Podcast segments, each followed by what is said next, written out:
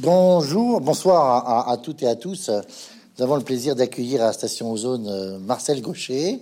Alors Marcel Gaucher, euh, œuvre tout à fait considérable, euh, qui ressort, si je puis dire, je vais vous dire pourquoi ressort, dans ce petit opuscule qui est présenté collection Le Débat Gallimard. Alors ça fait référence à la prestigieuse revue qui ne paraît, ne paraît plus, mais euh, c'est une collection hein, de, Gallimard.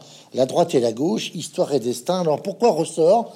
Parce que je vous ai amené euh, euh, un des trois tomes de la réédition des lieux de mémoire, l'œuvre monumentale coordonnée, dirigée par Pierre Nora.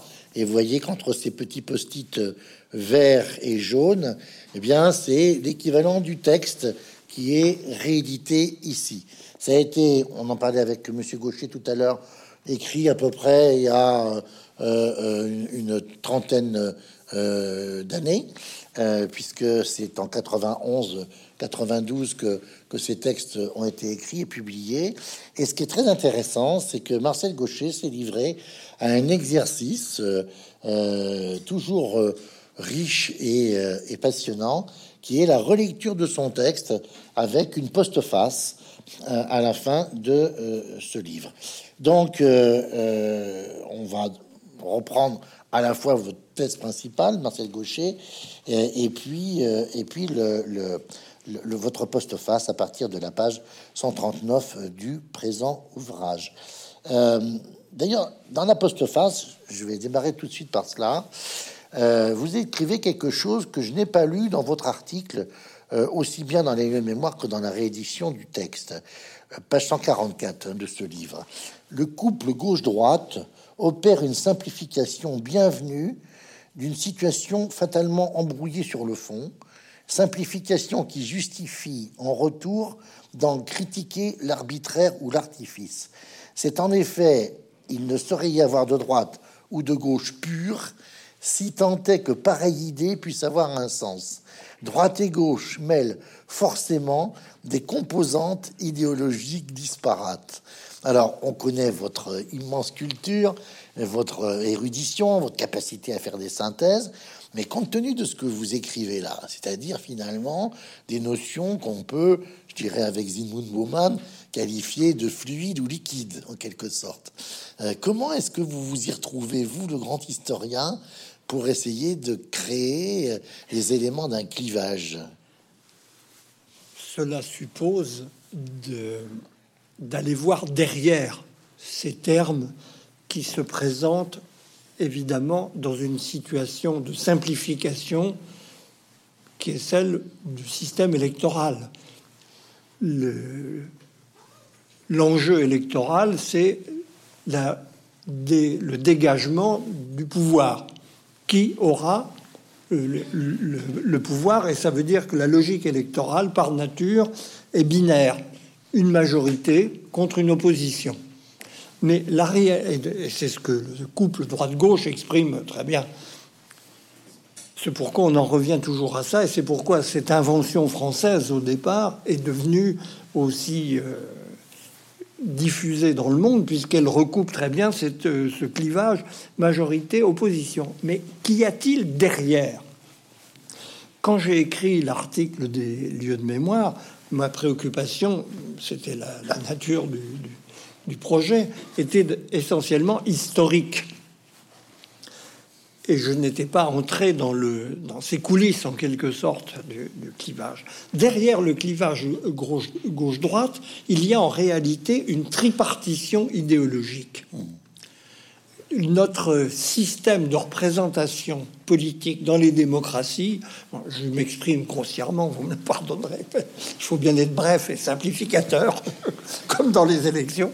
Euh, notre système de représentation idéologique dans le monde démocratique recoupe en fait toujours une tripartition, fondamentalement. On a des conservateurs, on a des libéraux, et on a, on n'ose plus dire aujourd'hui vraiment des socialistes, mais en tout cas des progressistes, en tout cas des gens qui croient dans la capacité de l'histoire d'opérer des ruptures, des sauts, des transformations euh, et c'est cette tripartition qu'il faut faire entrer dans le corset d'un clivage binaire, puisqu'il y a toujours une majorité et une opposition. Alors on a ou des oppositions. Je, rebondis sur ce que vous dites avec l'expression "il faut faire entrer". Parce que vous nous dites euh, euh, finalement très vite, hein, euh, dès, la page 11 et 18 de votre, de votre travail, ce n'est que au XXe siècle que nous employons véritablement le, cette notion de clivage droite-gauche, mais vous dites de manière anachronique en somme, pour décrire des situations remontant à la Révolution de 1789, alors que cette différenciation euh, a connu alors, vous dites-vous, page 18, un emploi que vous qualifiez de circonscrit qui, loin de fonder une tradition, eût pu rester sans lendemain. Donc, d'une certaine façon, euh, à la fois, on va y revenir, euh, on se trompe un peu sur l'origine du clivage, et si je vous ai bien lu, euh, on utilise des catégories ou des catégories opératives pour comprendre et décrire des situations historiques passées avec des termes qui n'ont pas été employés à l'époque. Est-ce que c'est bien ça? Oui, tout à fait. L'origine du couple droite-gauche en France relève d'un véritable mythe d'origine, d'un récit de fondation qui ne renvoie à aucun événement historique et on peut reconstituer euh, très bien le, c'est la genèse de ce mythe. Elle est très simple à, identifier. Elle est le fait en fait de deux auteurs, hein, à un moment donné bien précis.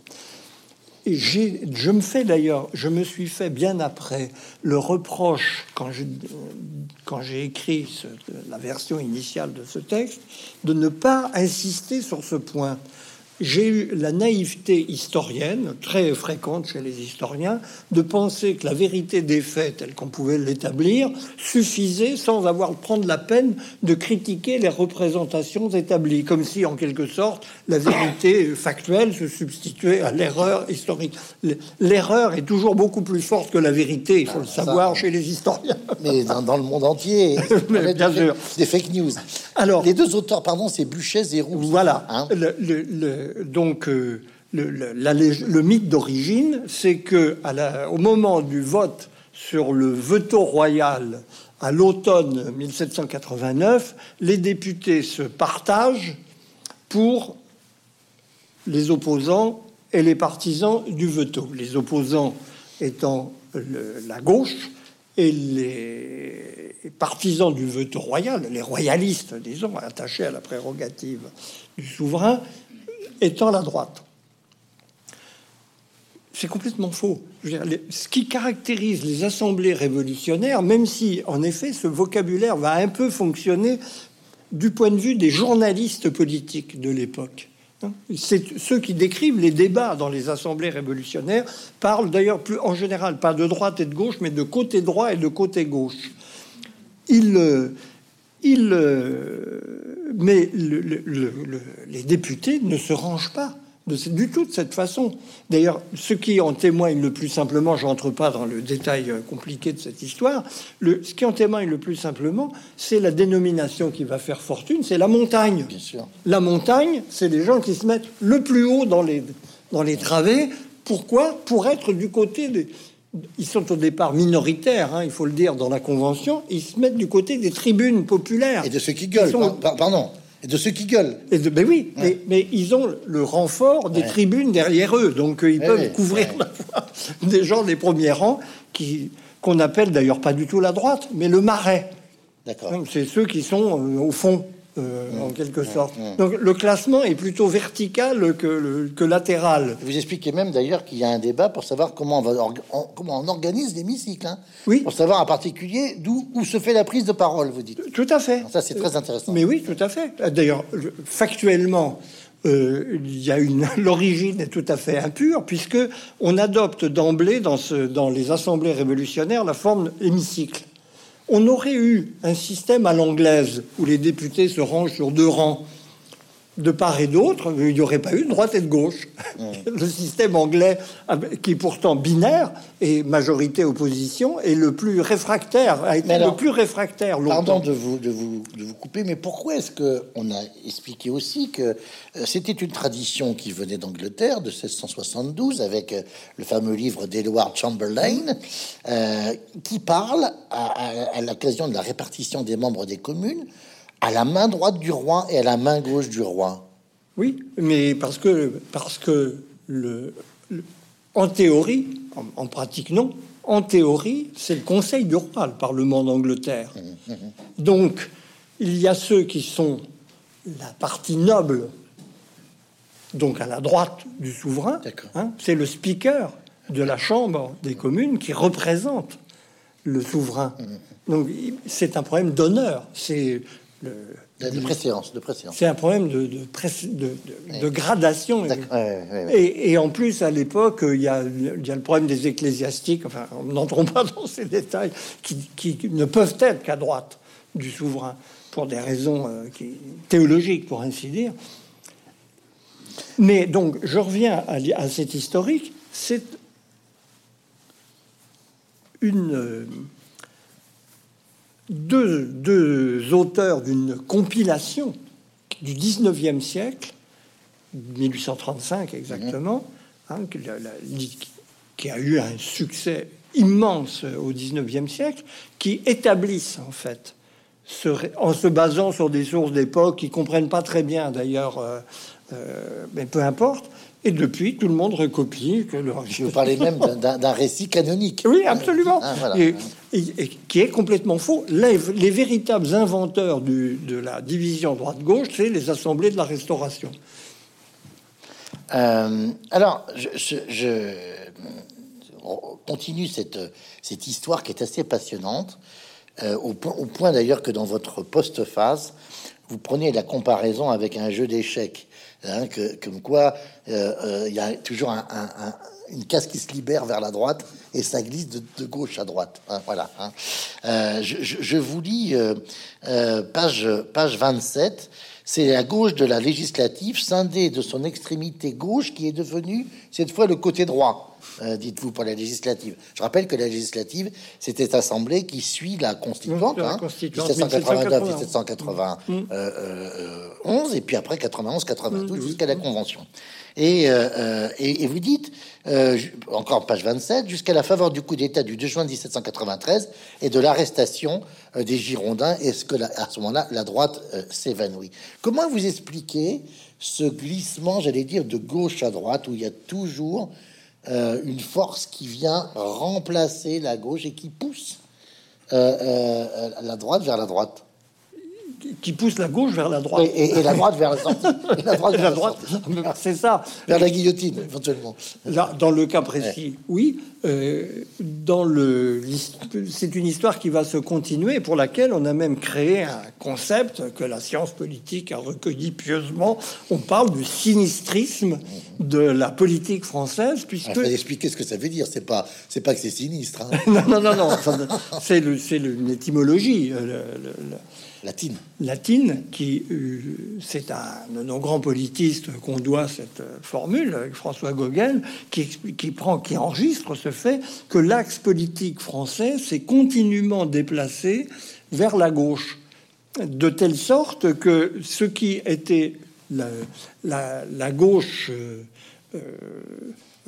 il faut savoir, partons de quelque chose de très simple, qu'un auteur qui est aujourd'hui une figure canonique du libéralisme de droite, Benjamin Constant siège à l'extrême gauche dans les assemblées de la révolution, de la Restauration. Hein Donc, évidemment, eh ben, euh, aujourd'hui, Benjamin Constant, euh, je ne sais pas évidemment quelle serait son analyse. Il serait quand même un peu de Zemmour. Il serait plutôt de ce côté-là. Donc, l'extrême gauche est devenue la bonne droite et la gauche a sans cesse créé une force euh, qui renouvelait le, clivage.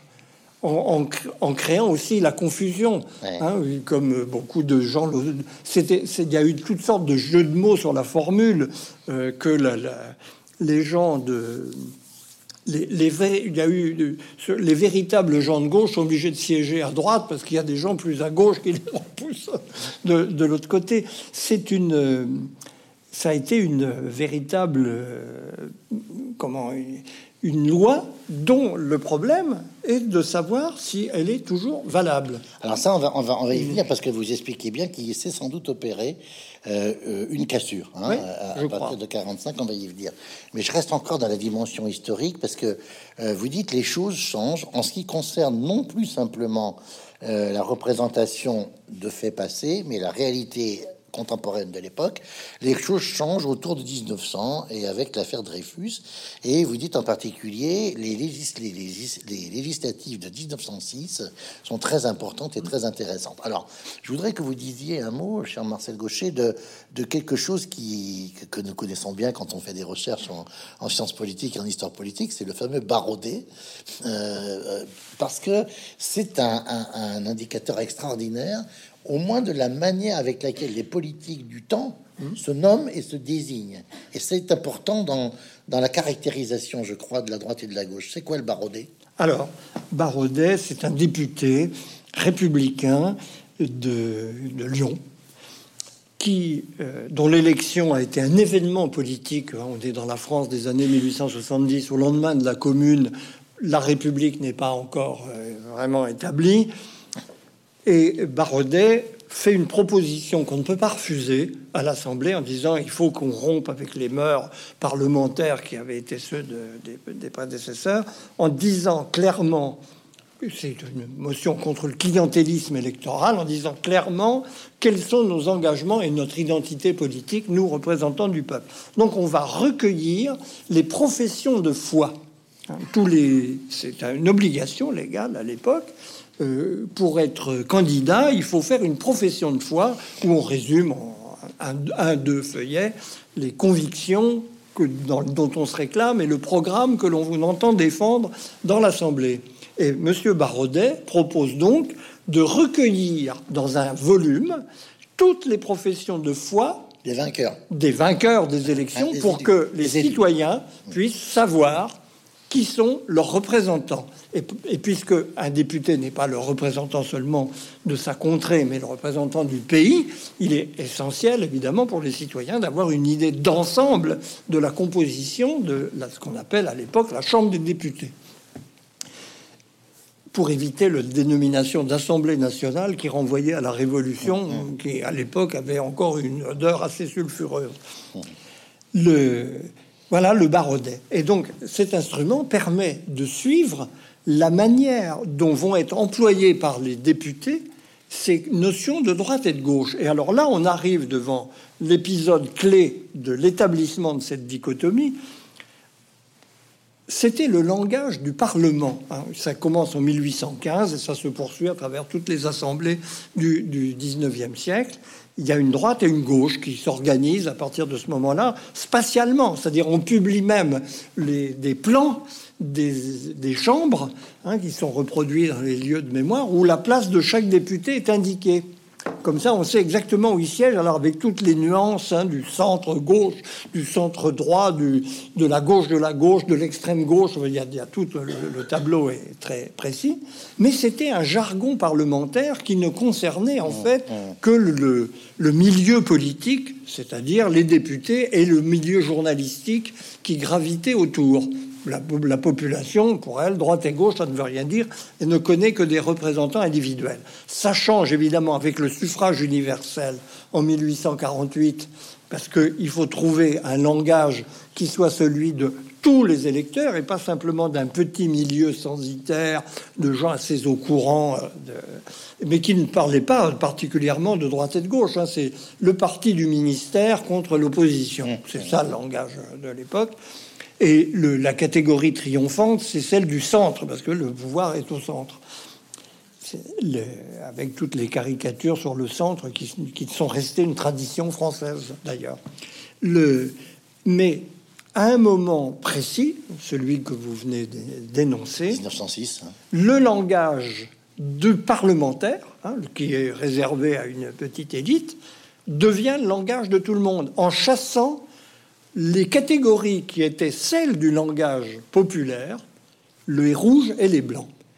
Quand le peuple du 19e siècle en France parle de politique, il parle rouge et blanc. Alors les, blancs, c'est la droite, Ouais. et les rouges, c'est resté les républicains. les républicains. Les blancs parce que c'est la monarchie. Les blancs, parce que le drapeau blanc.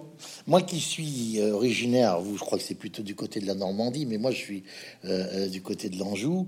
Euh, mon enfance a été bercée par des histoires entre d'affrontements entre blancs et bleus. Oui. Là, les bleus, C'était très spécifique à cette région. Voilà, hein, c'est la, Vendée, très- c'est les guerres de Vendée. C'est hein. les guerres de Vendée. Et- Les bleus, c'est les soldats. C'est les soldats de, la Hoche, Révolution. hein, en oui, fait, voilà. hein, voilà. Et, et les blancs, c'est les monarchistes. Ouais. Donc là, les bleus représentent plutôt la révolution, pas, pas, pas la République. C'est D'ailleurs, cette couleur va s'estomper. C'est- C'est c'est le rouge qui reste affronté au blanc. Alors, vous, vous dites, euh, finalement, euh, le clivage droite-gauche l'a emporté sur blanc et rouge parce que droite-gauche était plus opérationnel. Mais oui. C'est- C'est bizarre comme expression. Enfin, c'est bizarre. Je Pardon, mais excusez-moi. Non, mais On cherche des je mots pour traduire une je me situation. suis mal exprimé, mais euh, en quoi c'est plus opérationnel, droite et gauche? J'ai la réponse parce que c'est dans le livre, mais, mais je veux que vous la donniez. C'est à la fois euh, la force générale de ces catégories qui explique leur diffusion planétaire. Ouais. En fait, c'est leur vague. C'est qu'elles admettent, quand vous parlez de droite et de gauche, comme ce sont des positions spatiales, vous avez un continuum en même temps qu'un clivage. Quand vous êtes dans rouge et blanc, c'est binaire. Vous êtes d'un côté ou de l'autre. Quand vous êtes sur une échelle droite-gauche, il y a une extrême droite, il y a une droite, un centre droit, il y a un continuum, idem à gauche. C'est un nuancier, quoi. Voilà, vous pouvez, c'est- très adapté au tempérament français, si tant est que quelque chose comme ça existe, c'est-à-dire à la fois catégorique et nuancé. Eh oui, oui, oui, oui. C'est une. Quand vous êtes droite-gauche, permet de d'accorder toute une palette de nuances et une dichotomie opérationnelle, puisqu'elle décide de qui a la majorité, donc qui gouverne. C'est c'est- c'est ça qui, je crois, fait la force cognitive tout à fait particulière de ce couple. Alors, euh, si on continue notre avancée euh, historique pour se rapprocher de nous, euh, on arrive page 74, on est dans l'entre-deux-guerres, et là, il y a, un, passage qui est très intéressant. Euh, en particulier, vous faites référence au travail d'un publiciste monarchiste qui s'appelle Emmanuel Beau de Loménie en 1931, et il lui prend l'idée de faire une grande enquête qui s'appelle Qu'appelez-vous droite et gauche?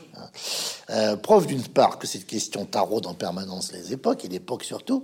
Et là, à cette question qui lui est posée, euh, le philosophe Alain, hein, euh, véritable conscience politique du temps, on va dire politique et philosophique hein, et morale, répond lorsqu'on me demande si la coupure entre partis de droite et de gauche, homme de droite et homme de gauche, a encore un sens déjà à l'époque en 1931, la première idée qui me vient est que l'homme qui pose cette question n'est certainement pas un homme de gauche.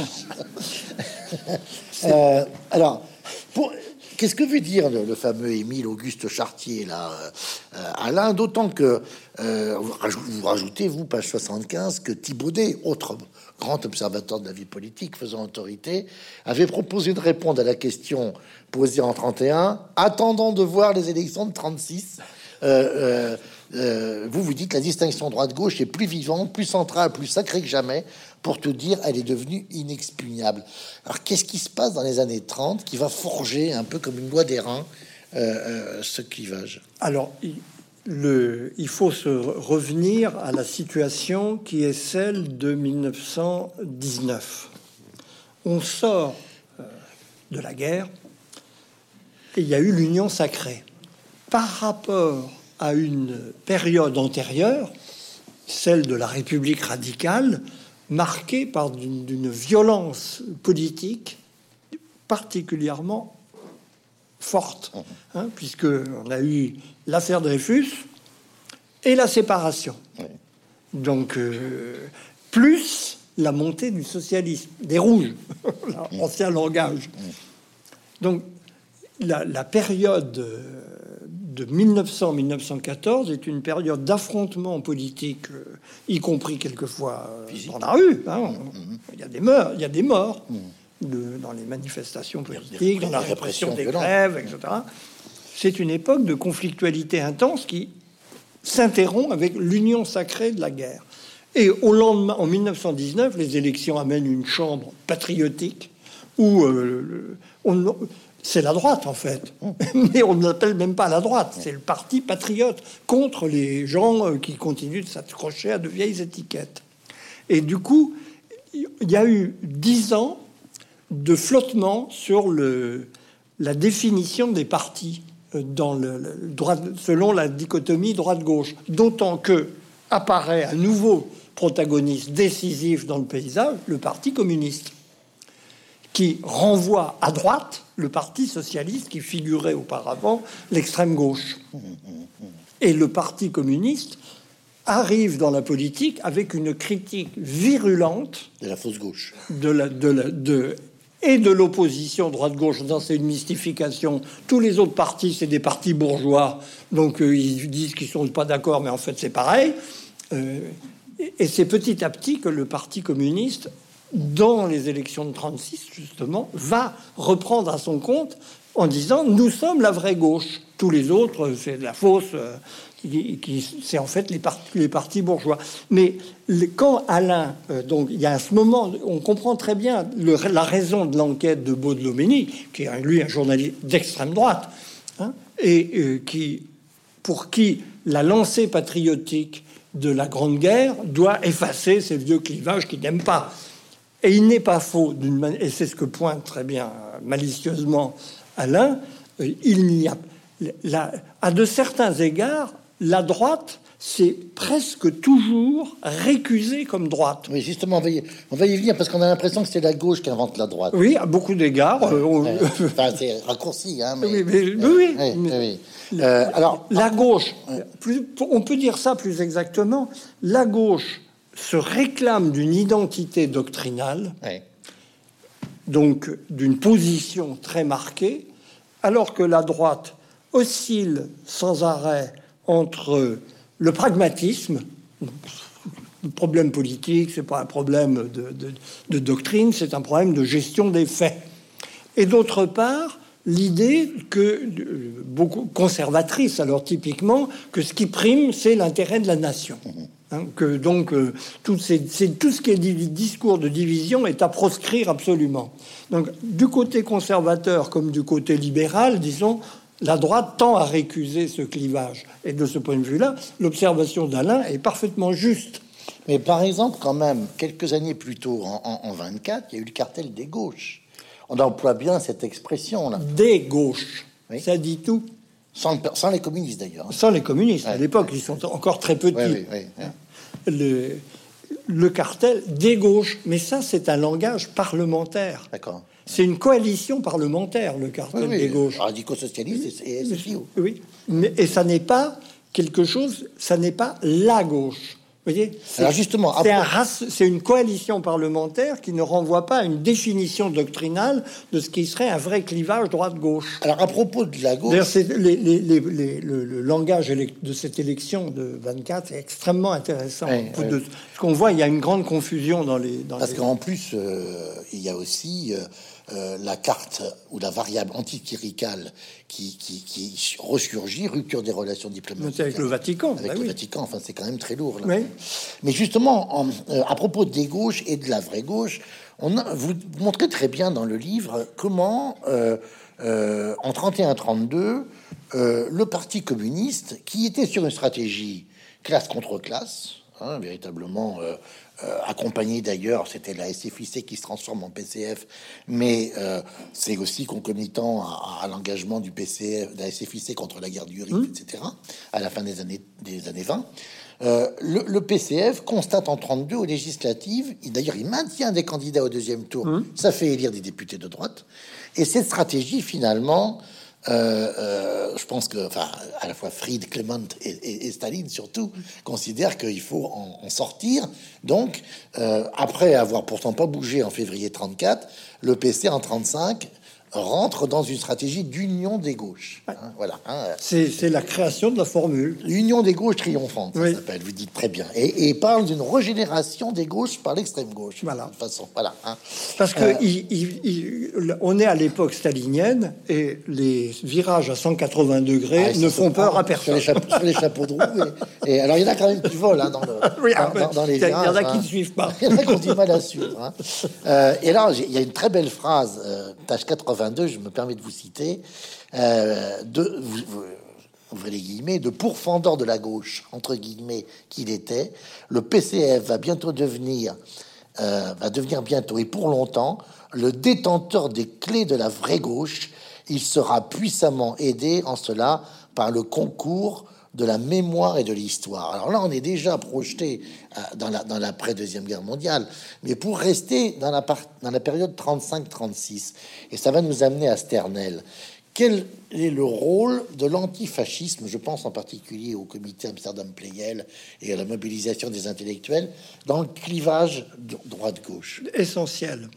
Essentiel, c'est-à-dire parce que c'est le moment où s'opère justement la cristallisation historique, c'est-à-dire la capacité de, la, de ce clivage de résumer en quelque sorte l'histoire de deux siècles, où tout l'antifascisme re- représente une sorte de paroxysme de la lutte des Lumières contre le cléricalisme, le conservatisme, le royalisme, la bourgeoisie. Tout ça se fond dans une catégorie unique.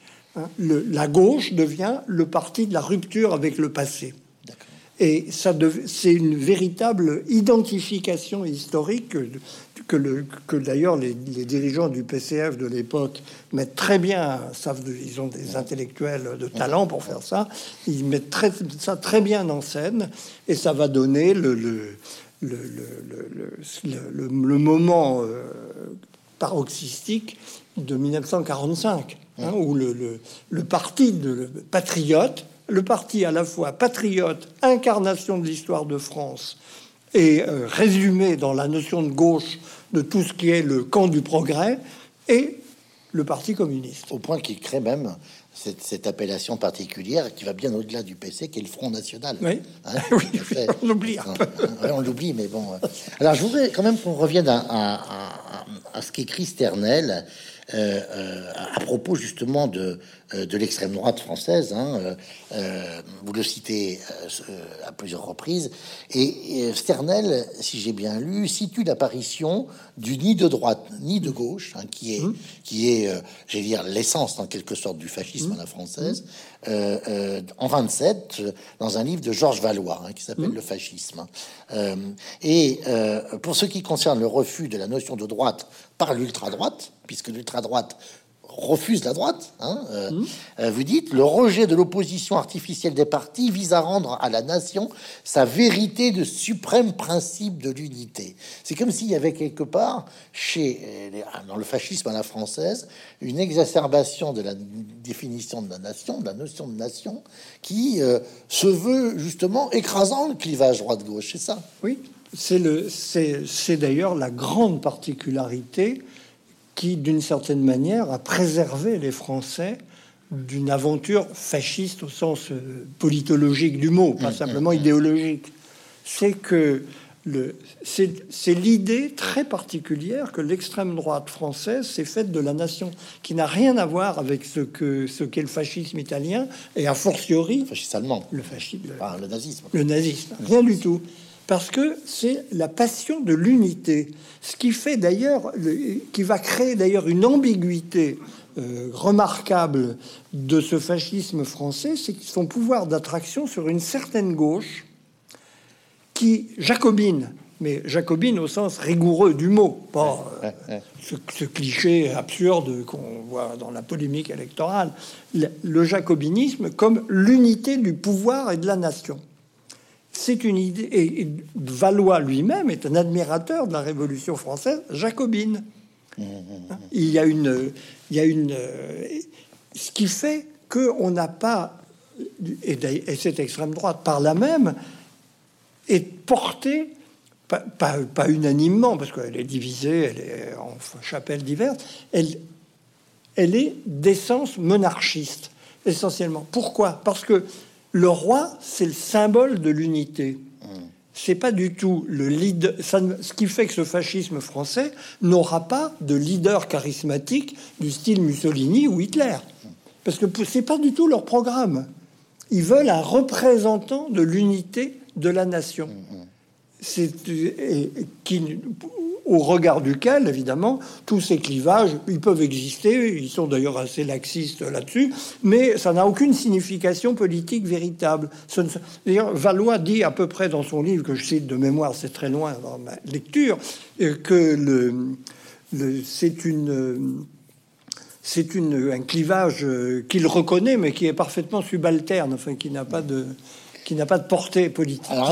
C'est pas un clivage politique. Voilà. Ouais, Alors un clivage, par contre, qui est très politique, c'est dans votre chapitre euh, intitulé Trois gauches et trois droites. Hein. là, vous énumérez successivement chacune d'entre elles. Alors, je l'ai dit vite. À droite, une gauche radicale, confiante en la seule République pour répondre à la question sociale. C'est la gauche, là. C'est pas la droite. À gauche, à gauche, à gauche, Je, je, m'en mal.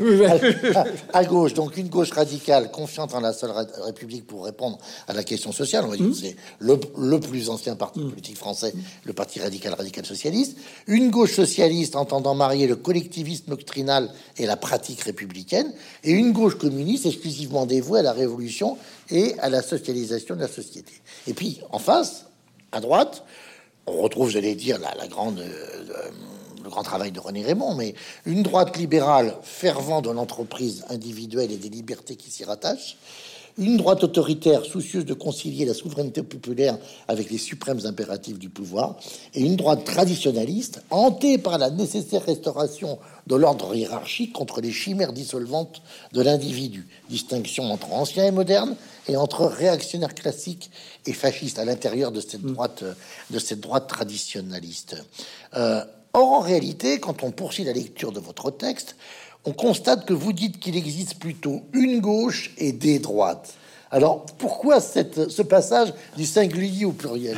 C'est dans les faits ce qui fait douter d'ailleurs de temps en temps de la pertinence du clivage. Ah hein, la, la, la, gauche, pour des raisons profondes, a besoin d'unité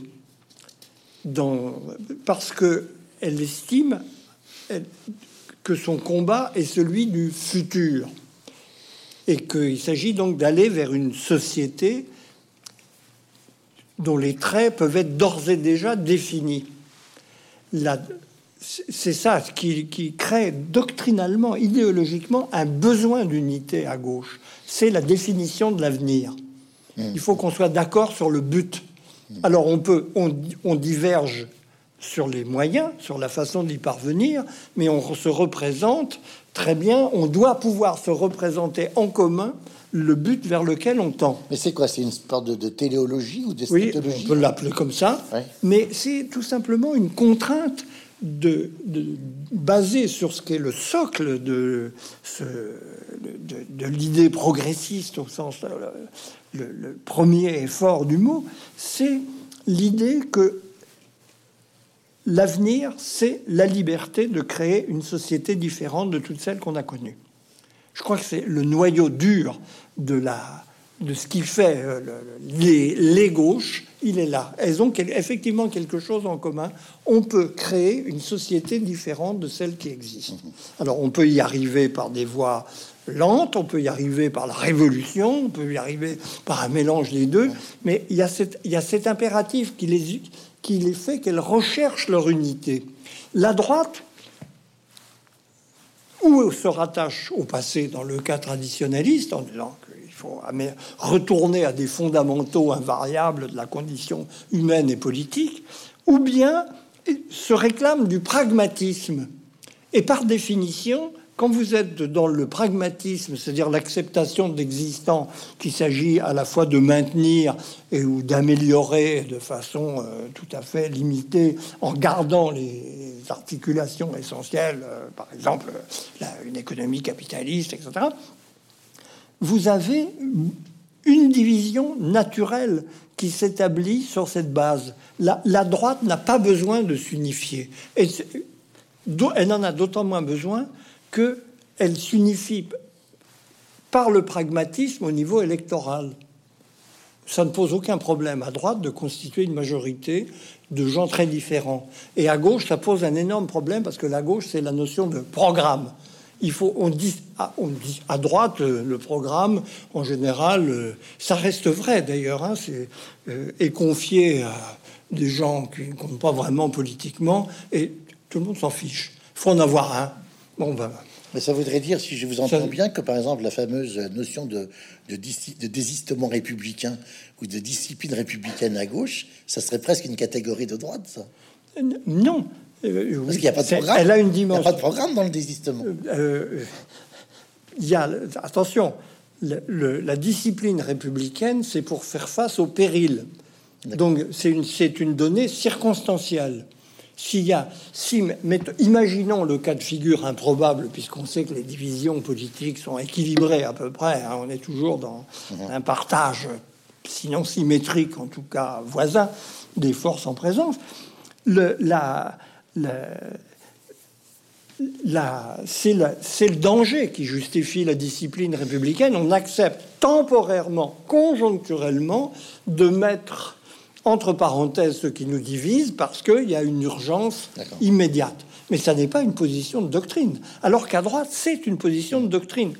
Le, programme n'a aucune importance parce que de toute façon, en plus, il y a, une image, euh, ça renvoie à deux philosophies très différentes. la philosophie de gauche, c'est la possibilité d'agir dans l'histoire et sur l'histoire. La politique de droite, c'est au contraire le fait que, par définition, on ne sait pas ce qui va se passer. Mm. Et que donc, il s'agit, on part de l'existant et on essaye d'emménager les contours de la meilleure façon possible, sans se préoccuper d'agir. Il y a des, foules d'écrits sur ce thème des auteurs de droite. Hein. Euh, l'idée qu'on puisse agir sur l'histoire est un non-sens.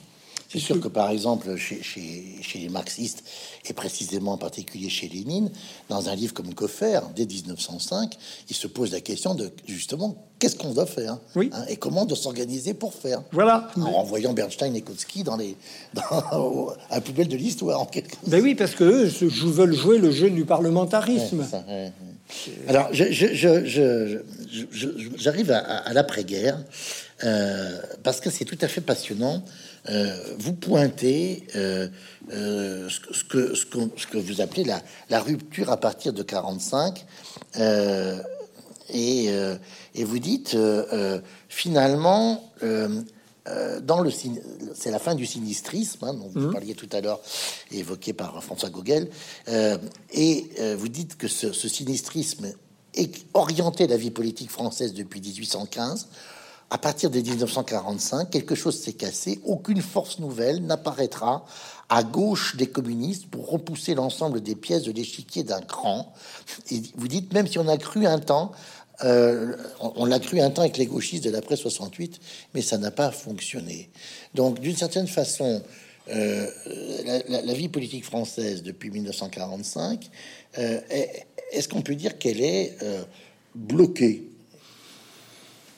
Ce serait impliquer une proposition euh, de fond sur le fait qu'elle aurait dû changer normalement, puisque s'il y a blocage, c'est qu'il devrait y avoir autre chose à la place. Et ça, je, je ne sais pas si on peut se prononcer là-dessus. Le, euh, en tout cas, pas du point de vue de l'historien. On peut le penser à titre personnel, mais ça n'a pas de valeur euh, interprétative des faits. Le, il est vrai aussi, euh, c'est un argument de simple bon sens, qu'il était difficile d'aller beaucoup plus loin dans la radicalité politique que l'image euh, communiste de la révolution et de la transformation radicale de la société avec la transformation des moyens de production. Il y avait un obstacle, pour ainsi dire, naturel dans l'imagination du futur qu'est-ce qu'on peut faire de plus à gauche que le collectivisme Sinon, sinon la, proposition latente, qui, mais qui ne date pas de 68 ou de 45, et qui revient de beaucoup plus loin, mais qui n'a jamais pris une forme cristallisée dans une organisation politique, et pour cause, c'est l'anarchisme. Mmh. Il y a une, il y a une, une composante importante du, des sensibilités politiques, d'ailleurs beaucoup plus que des forces organisées, mais elle a, d'ailleurs de la peine à se structurer par nature, et c'est la seule proposition au jour d'aujourd'hui imaginable qui irait plus à gauche si je puis dire, que ce qu'était le projet communiste. Alors, dans votre postface, euh, vous dites euh, les choses, euh, si on peut dire, par rapport à un texte écrit en 91-92, se sont ont évolué encore davantage que les premiers signes qu'on pouvait trouver euh, au moment où vous écrivez votre texte. Vous dites le fameux spectre du communisme, cher à Marx depuis 1848, a disparu euh, des consciences mmh. européennes. Vous parlez de la poursuite de la déchristianisation, donc là, mmh. on retrouve bien l'auteur du désenchantement du monde, évidemment. Et vous dites, euh, au point de se demander si cette vieille dichotomie, droite-gauche, n'était pas devenue un objet archéologique qui ne peut plus intéresser que les historiens. En réalité, votre thèse euh, euh, à ce sujet, page 141 de l'ouvrage, est la suivante. Si ce clivage droite-gauche a été relativisé par d'autres, s'il s'est brouillé, s'il s'est complexifié, il conserve son ancrage et sa portée. Entre autres raisons, vous imaginez l'explication suivante. Peut-être que la perplexité devant l'offre partisane conforte en fait la vitalité du clivage au niveau du citoyen individuel. Alors je voudrais vous entendre sur quand même l'apparition de formes nouvelles comme les mouvements écologistes ou les mouvements populistes dont on pourrait se dire que ça vient bouleverser le clivage droite-gauche. Oui, ça le bouleverse de fait. D'abord, euh, si Alain revenait aujourd'hui, je crois qu'il ne pourrait pas dire aussi clairement qu'il le faisait euh, dans les années 30 que euh, c'est la droite qui se pose la question de savoir si le clivage droite-gauche existe encore. La question est devenue générale, elle est presque quotidienne chez les observateurs politiques. En tout cas, il ne, ce clivage ne fonctionne plus de la façon dont il fonctionnait auparavant, c'est vrai. Et évidemment que les deux facteurs que vous avez mentionnés sont décisifs.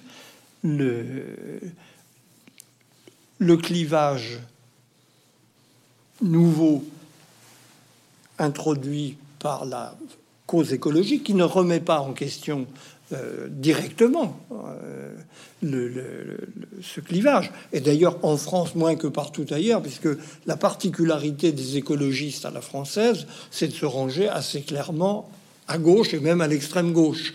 Mmh, pas tous. Mais ils sont divisés, justement, et on retrouve du clivage.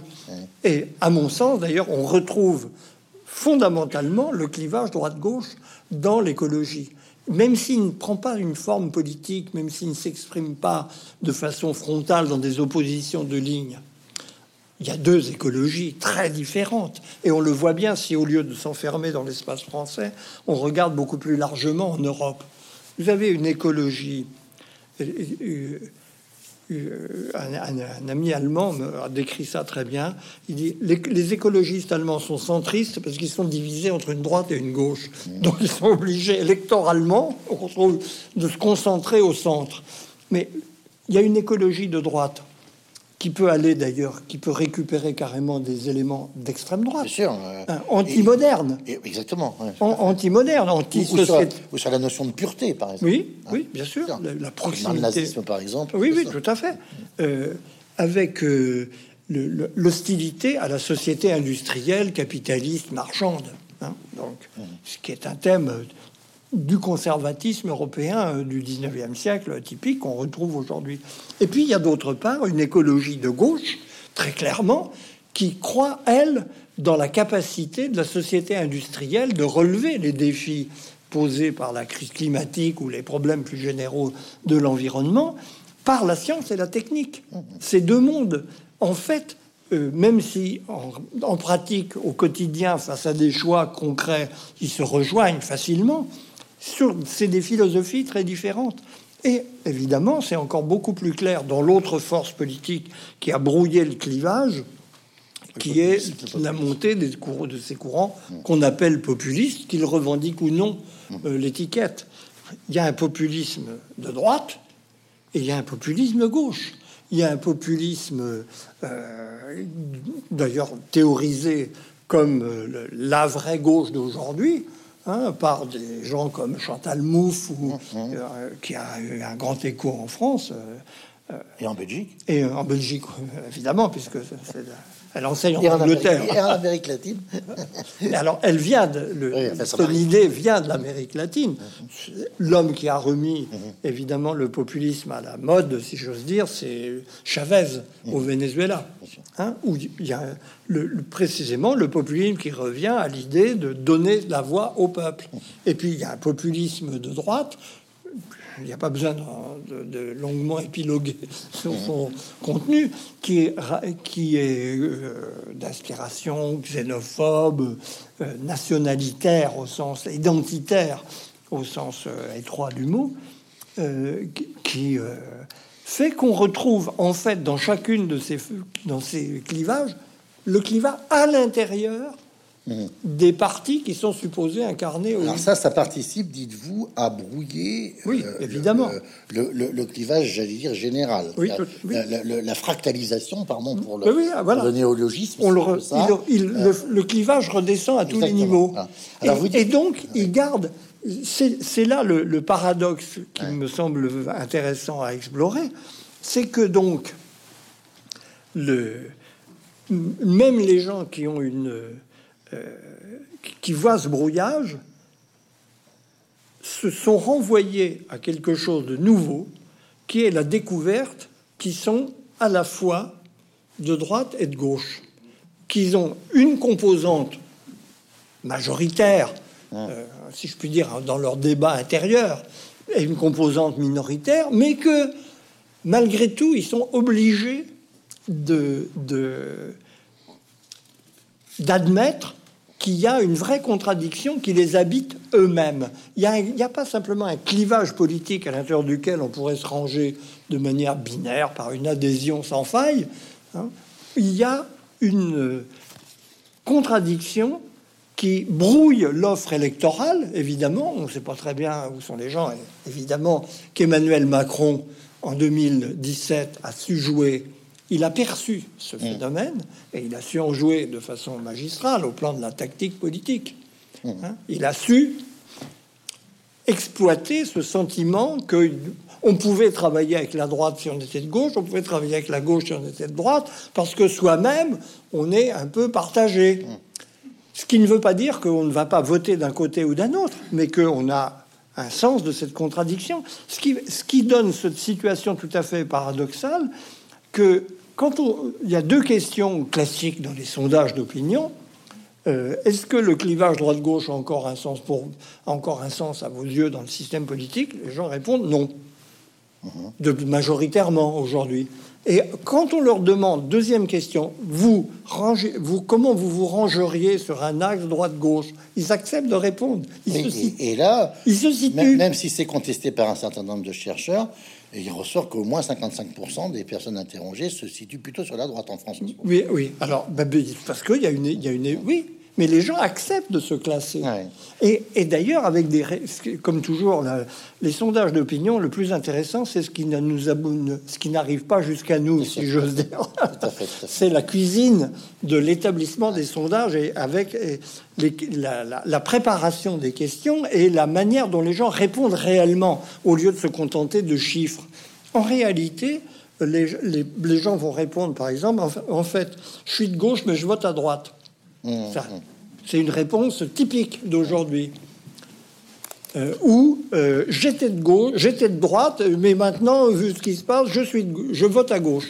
Il y, a, tout, il y a donc à la fois brouillage complet du point de vue des résultats politiques, mais le, clivage garde un sens personnel pour les individus. Il fonctionne d'autant mieux, si je puis dire, à leur échelle individuelle, comme manière de se penser en politique, qu'il ne marche plus très bien dans l'offre électorale. C'est devenu une cosmogonie individuelle. Oui. Alors, je suis très, j'ai été très heureux de trouver à la toute fin de votre, votre postface, page 162, la référence dans une note infrapaginale à Leszek Kołakowski, parce que j'ai une vraie tendresse pour euh, Kołakowski. Euh, euh, alors, je, précise qui c'est. Hein, c'est un philosophe euh, politiste euh, polonais qui euh, a euh, été victime, on va dire, en 67, hein, des grandes purges antisémites. Il n'était pas juif euh, lui-même, mais il a été euh, viré hein, de, de- de Pologne euh, dans la chasse, ce qui s'appelait aux, sionistes infiltrés dans le parti, hein, alors que c'était un intellectuel du Parti communiste polonais, du POUP, et donc avec d'autres comme Bronisław Baszko, mais aussi Bauman, dont j'ai parlé tout à l'heure. Ils, ils ont été, ils ont été, qui eux étaient juifs, ils ont été, ils ont été dégagés de Pologne. Et Kołakowski publie en 78-79 dans le numéro 4 de la revue Commentaire, qui est toute jeune, hein, puisque ça a été créé par Aaron, donc euh, euh, au début de, de 78. Il publie un texte euh, qui est tout à fait passionnant, dont le titre est euh, ça a été repris, vous dites, par les belles lettres en 2017, hein, dans, un petit livre, oui. de ces, de, ces, de ces articles. Le titre est Comment être conservateur, libéral, socialiste, credo? Vous dites que c'est un texte qui est assez prémonitoire, à défaut d'être prophétique. Et, et qu'est-ce qui. Expliquez-nous ce que nous dit Kowakovski, là. Ben, il, il part de l'observation, à mes yeux, tout à fait juste, qu'il y a fondamentalement trois options politiques qui structurent le champ des démocraties contemporaines, donc conservateur, libéral, socialiste. Et il plaide euh, de façon euh, très ironique, hein, parce que c'est un auteur euh, dont l'une des qualités Caustique, caustique. Oui. l'une des qualités littéraires était un degré d'ironie supérieur. qui lui a valu quelques soucis. Oui, évidemment, parce que tout le monde ne comprend pas hein, très bien ce genre de, de ton qui met en doute les, les valeurs établies. Et il explique très bien que, en fait, il plaide, le, il, il reprend pas par hasard ce mot de credo. hein, c'est pour expliquer euh, le fond, ses convictions ultimes, ce à quoi je crois. Et il, il plaide très bien les raisons qu'il y a d'être conservateur, les bonnes raisons dans lesquelles il se reconnaît, les bonnes raisons qu'il y a d'être libéral, qu'il adopte, et les bonnes raisons qu'il y a d'être socialiste, auxquelles il reste fidèle, puisqu'il vient quand même du- d'un marxisme Oui. rigoureux. Tout à fait. Et, et je crois qu'il, en cela, il accepte au fond de dire qu'une identité politique dans la démocratie est forcément contradictoire, ce qui recoupe assez bien la l'acceptation profonde du pluralisme démocratique, qui est la grande marque, à mes yeux, de l'évolution des démocraties contemporaines. Le, pluralisme est entré dans les mœurs d'une manière tout à fait récente. Factuellement, il est ancien. De fait, euh, on ne mettait pas en prison le- les nouveaux arrivants au pouvoir dans une euh, ne mettaient pas en prison leurs opposants. Mais de fait, et en France tout spécialement, dans la période qui court, je dirais jusque, je dirais le, le- le- peut-être le, le tournant, c'est 1981, l'élection de la gauche qui est encore décrite par euh, sous dans des termes apocalyptiques par les ad- ses adversaires, et puis finalement. Ça se calme, ils, ne sont pas si méchants que ça. ça se passe tranquillement. Et au-delà, c'est très typique parce que auparavant, on a un véritable climat de guerre civile froide. on va terminer là-dessus. Vous dites que ce que vous appelez d'un très joli terme, l'expérience des opposés. hein. Euh, vous dites qu'elle est fondamentale dans la dans l'expérience démocratique. Oui, hein. je crois que c'est le. Euh, par excellence. Mais vous dites qu'il lui arrive à cette expérience des opposés de susciter le refus. Oui. Et là, je vous lis, sous des formes opposées, un refus pacifique et dépolitisant, euh, à base d'évitement d'un domaine perçu comme un maquis inextricable. Bon, ça, c'est euh, les gens qui se réfugient dans l'abstention. L'abstentionnisme. Qui, qui se retirent du jeu, qui font, comme dirait Hirschman, exit, en quelque sorte. hein. Et puis un refus agressif, là on, sent le témoignage personnel, vous l'avez vécu, sous l'aspect d'un sectarisme militant exacerbé, ne craignant pas d'afficher sa volonté de réduire ses contradicteurs au silence. Bon, on voit bien à quoi ça fait référence en ce qui vous concerne, Marcel Gaucher. Mais cette, cette expérience des opposés, euh, est-ce que c'est pas ça qui explique aussi parfois ce qu'on appelle une tension exacerbée aujourd'hui du débat? Oui, je crois qu'on a, on a le, partons d'une idée très simple hein. toute action engendre une réaction. Mmh, mmh. le brouillage du clivage au niveau euh, des, organisations partisanes et de l'offre politique entraîne et dépolitisant. Il entraîne une désaffection à l'égard à l'égard d'un système qui devient parfois même incompréhensible pour une partie de l'électorat. C'est artificiel, c'est des opposants quand, on ne comprend pas très bien à quoi ils s'opposent, alors que la grande vertu du clivage gauche-droite dans sa forme canonique, c'était sa vertu mobilisatrice. Hein, il a, il maintenant, maintenant c'est plus qu'identitaire. Voilà. Mais est-ce qu'on peut, durer quand on est vide? L'histoire tranchera. Merci au grand historien Marcel Gaucher de terminer sur cette appréciation. Merci beaucoup. Je crois qu'on peut applaudir Marcel Gaucher.